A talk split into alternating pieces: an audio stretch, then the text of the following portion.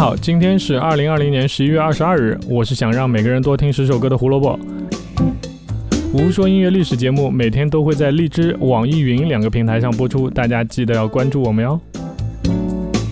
昨天我们讲完了 Queen 的《Night at the Opera》，今天我们又要讲一支英国乐队了，还是大家最熟悉的 The Beatles。那没办法，他们太伟大了，而且这张专辑又很特别，所以不得不说。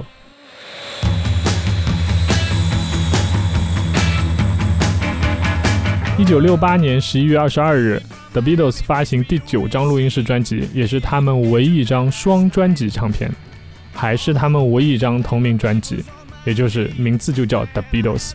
但是我们俗称它为白专辑。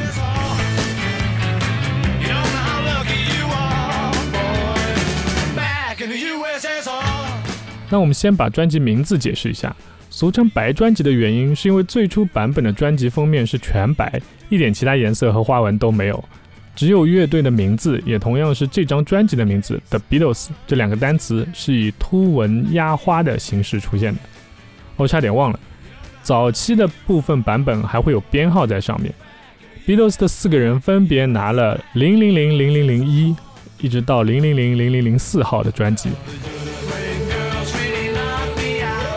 这时候得说一下，世界上最贵的黑胶唱片，你们知道是哪一张吗？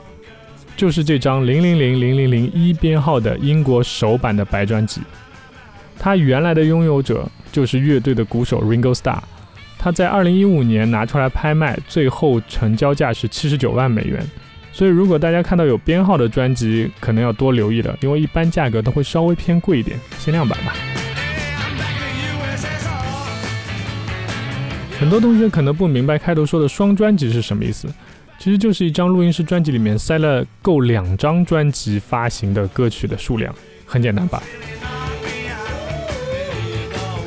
当然，这个世界上甚至还有三专辑、四专辑这种可怕的玩意儿。呃，不过精选集跟套装一般我们都不计算在内，我们说的仅仅只是录音室专辑。这张白专辑总共塞了整整三十首歌。看起来乐队创作欲非常的旺盛，不是吗？但其实这张专辑的制作过程基本上就是把成员间的一个矛盾明朗化，并且影响到了录制过程。首当其冲的自然是逃不过的一个名字——小野洋子。John Lennon 让小野洋子参与到工作当中这件事，打破了成员间一个不成文的规矩，那就是禁止自己的女朋友和妻子参与到录音工作当中。列侬和保罗·麦凯特尼的基本交流的状态就这样被打破了，两个人互相攻击对方的音乐无聊平淡，而除了鼓手 Ringo Starr，其他的三个人自己的个人项目都是如火如荼的展开，进一步证实了乐队的分裂。而 Ringo Starr 在录音期间也没闲着，八月二十二日他在录制《Back to USSR》的时候突然离开录音室，因为他觉得自己相较之下在乐队里非常的不重要。而且受不了保罗·麦卡特尼一直对他鼓手的表现指指点点，明明自己每次都是第一个到录音棚的人，为什么还要被人指指点点？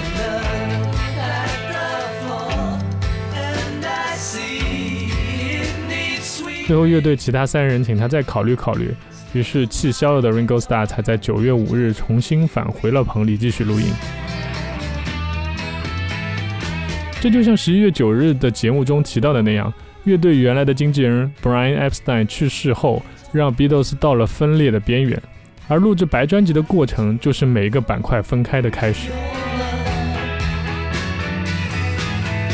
虽然这时候的四个人都是心怀鬼胎，各自为战，但不得不说，他们还是太有天赋了，所以最后作品的质量跟前瞻性都非常强。最后又卖出了一张钻石唱片，甚至《观察者报》的记者在自己的评论文章当中写了这样的一句话。如果你仍然怀疑列侬和麦卡特尼是不是自舒伯特以来最伟大的词曲作家，你应该去听一听这张白专辑。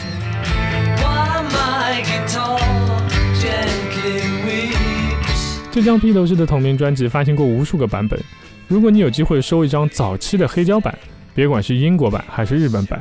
都别放过了，因为现在全网披头士的专辑全部需要额外花钱，而且是大价钱才可以听，真的很贵。还不如买一张黑胶自己收藏呢。一九二八年十一月二十二日，披头士发行第九张录音室专辑《白专辑》，拿到钻石销量，但乐队已经分离到不可逆的一个状态。感谢收听今天的节目，胡说音乐历史，音乐让每天更重要。明天我们将看到两种本以为不可能在一起的音乐所碰撞出的一个有趣的结果，大家记得来听哦。明天见啦，拜拜。